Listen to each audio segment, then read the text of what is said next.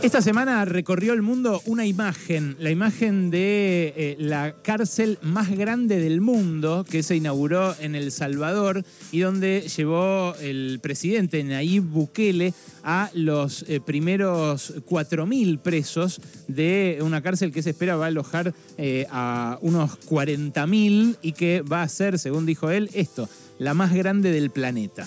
Bukele eh, es un eh, presidente excéntrico, joven de El Salvador, tiene 41 años, pero parece menos. Eh, tiene un índice de popularidad altísimo, justamente por la política que desplegó de encarcelamiento indiscriminado de las bandas que antes controlaban su país. El Salvador, que son las maras, las maras unas pandillas que nacieron eh, entre los salvadoreños que viven en Estados Unidos buscándose la vida, pero que después pasaron a eh, controlar partes del territorio del Salvador a fuerza de las remesas que mandaban justamente eh, de negocios ilegales allí en Estados Unidos y empezaron a manejar también negocios ilegales en El Salvador. bueno, lo que recorrió el mundo es esa contradicción, la contradicción de un tipo que eh, muestra a presos desnudos, muestra que no les da de comer, muestra que los va a mantener décadas ahí, eh, que, no que no les va a dejar salir al patio, o sea, viola todos sus derechos humanos y encarcela incluso a gente sin juicio y sin saber si efectivamente son eh, parte de las maras.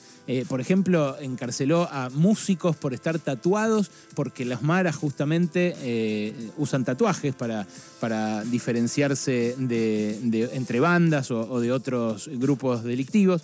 Eh, y claro, lo que nos llegó fue eso, fue la discusión de, eh, bueno, si hay que ser un, represivo eh, absolutamente ajeno a los derechos humanos, un cruel sin respeto por la democracia, y si de esa manera se consigue eliminar la delincuencia. Bueno, eh, es algo que en general eh, se discute en las campañas electorales como la que está por empezar acá en la Argentina. Pero en este caso, eh, como Bukele ya ganó las últimas elecciones, se apoderó de la discusión de todo el mundo y particularmente de Latinoamérica sobre qué hacer con la delincuencia. El que lo salió a cruzar a Bukele fue otro presidente muy popular que asumió hace menos tiempo que él, asumió hace apenas unos meses en Colombia, que es Gustavo Petro. Gustavo Petro eh, tiene la trayectoria tras de sí eh, de haber sido eh, intendente, además, antes de ser presidente en Colombia. Mm, el que fue Petro, intendente de eh, Bogotá antes de ser eh, presidente de Colombia. Y eh, bueno, allí tuvo justamente que llevar adelante una discusión con el crimen organizado, una pelea contra el crimen organizado. ¿Qué dijo Petro respecto de lo que está haciendo Bukele? Esto, escucha. No me puedo meter en otros países del el campo de concentración del Salvador lleno de jóvenes, miles y miles encarcelados, que le da a uno escalofrío. Yo creo que hay gente que le gusta eso, indudablemente, y creen que eso es la seguridad. Y se disparan las popularidades, indudablemente, lo vivimos también en Colombia. El presidente El Salvador se siente orgulloso porque redujo la tasa de homicidios a partir, dice él, de un sometimiento de las bandas que hoy andan en esas cárceles, en mi opinión, dantescas. Pues nosotros logramos lo mismo. Nosotros logramos reducir igualmente esa tasa de homicidios, de criminalidad, de violencia, pero no a partir de cárceles, sino de universidades, de espacios para el diálogo, de espacios para que la gente pobre dejase de ser pobre.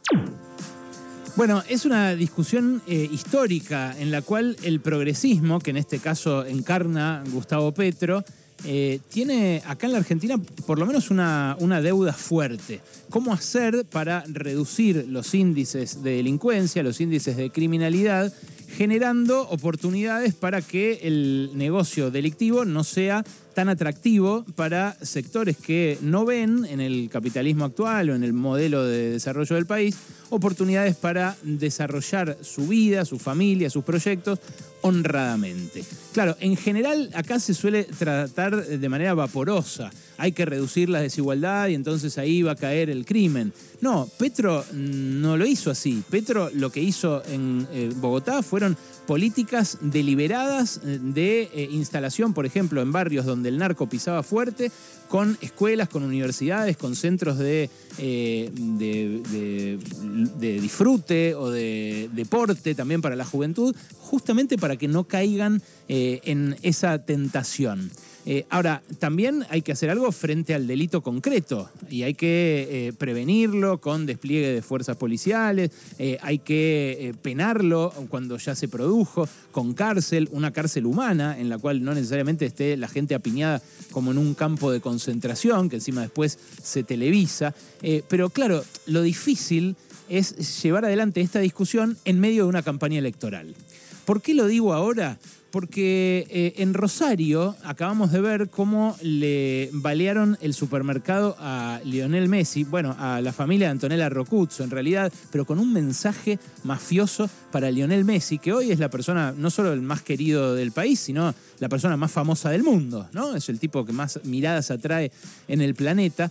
Eh, y claro, inmediatamente después de conocido este mensaje mafioso, Messi te estamos esperando, acá no te va a cuidar Habkin, que también es narco, y empezaron inmediatamente las manifestaciones de políticos de derecha refiriéndose a que hace falta mano dura para combatir esto que pasa en Rosario. Y entonces ahí eh, uno dice, che, eh, bueno, es cierto que los progres no vienen resolviendo este problema, no vienen haciendo nada. Nos lo dijo acá Marcelo Saín hace eh, un par de semanas o la semana pasada, cuando lo llamamos, y recibí un montón de mensajes a propósito de esto.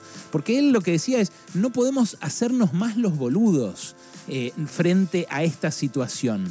Eh, ahora, no hacerse el boludo puede implicar ponerse a laburar, ponerse a armar un plan serio, como el que, hizo Petro y que le permitió también bajar los índices de delincuencia en Bogotá, eh, como los que se hicieron en muy poquitos lugares del mundo, porque hay que decir, eh, en general es una falencia del progresismo a nivel internacional, no solo en la Argentina.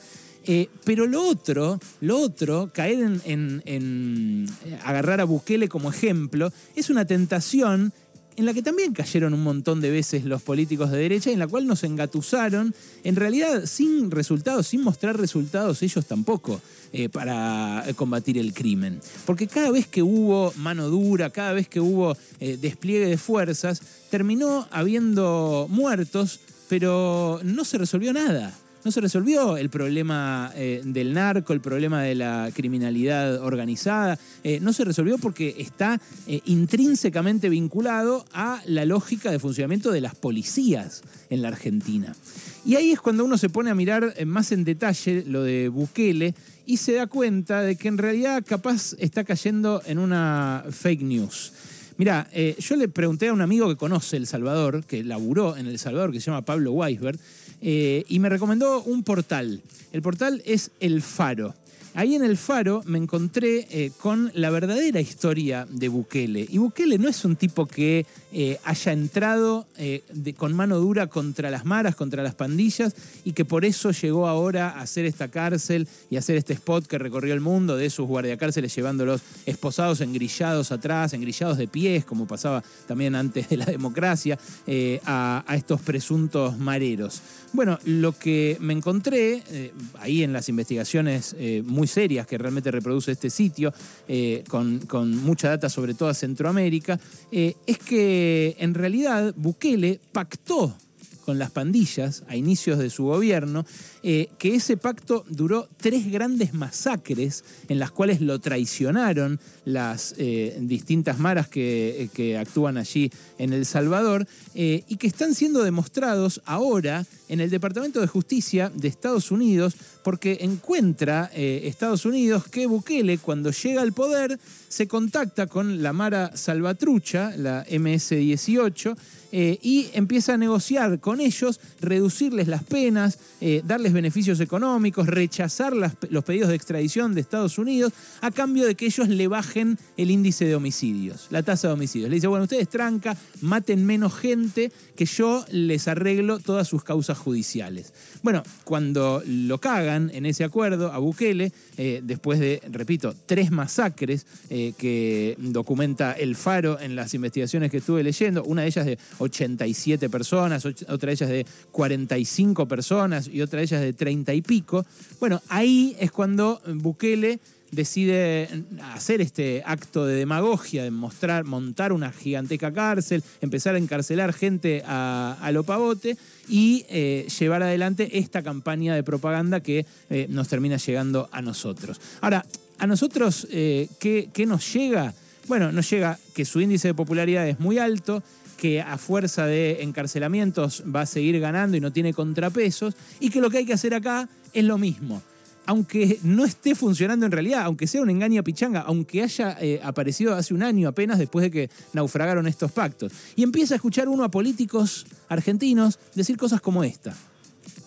Lo que pasa es que en la Argentina necesitamos más buqueles, el presidente del Salvador, y menos zafaronis. En el 2018, en El Salvador, habían 55 muertes cada 100.000 habitantes. Hoy, hace 300 días que no muere un solo salvadoreño. Construyó un penal en seis meses para alojar a 40.000 pandilleros. Hizo más de 50.000 arrestos. O estamos del lado de las víctimas y los ciudadanos de bien, o estamos del lado de los delincuentes. Hay que estar del lado de las víctimas. Y hay que usar todo el poder del Estado para combatir la delincuencia y fundamentalmente para combatir el narcotráfico. Bueno, cuando le tocó gobernar a la fuerza que integra Luis Petri, el senador a quien acabas de escuchar, senador de Juntos por el Cambio eh, por Mendoza, cuando le tocó gobernar no bajó el índice ni de delitos vinculados al narco, ni de homicidios, ni tampoco, mucho menos, eh, de robos y asaltos. Y claro, eh, la tentación de eh, ser más represivos, de darle más poder a esa policía que está integrada con el negocio narco en todo el país, pero especialmente allí donde tiene epicentro, que es en Rosario, lo más probable es que no arroje ningún resultado, como no viene arrojando resultados hasta ahora. Lo que pasa es en una campaña y con un ejemplo tan cercano como el de Bukele es muy fácil caer en la tentación. Ellos no caen en realidad, lo que quieren es que caigas vos. Pasaron cosas, cosas. Hasta las 16 con Alejandro Berkovich.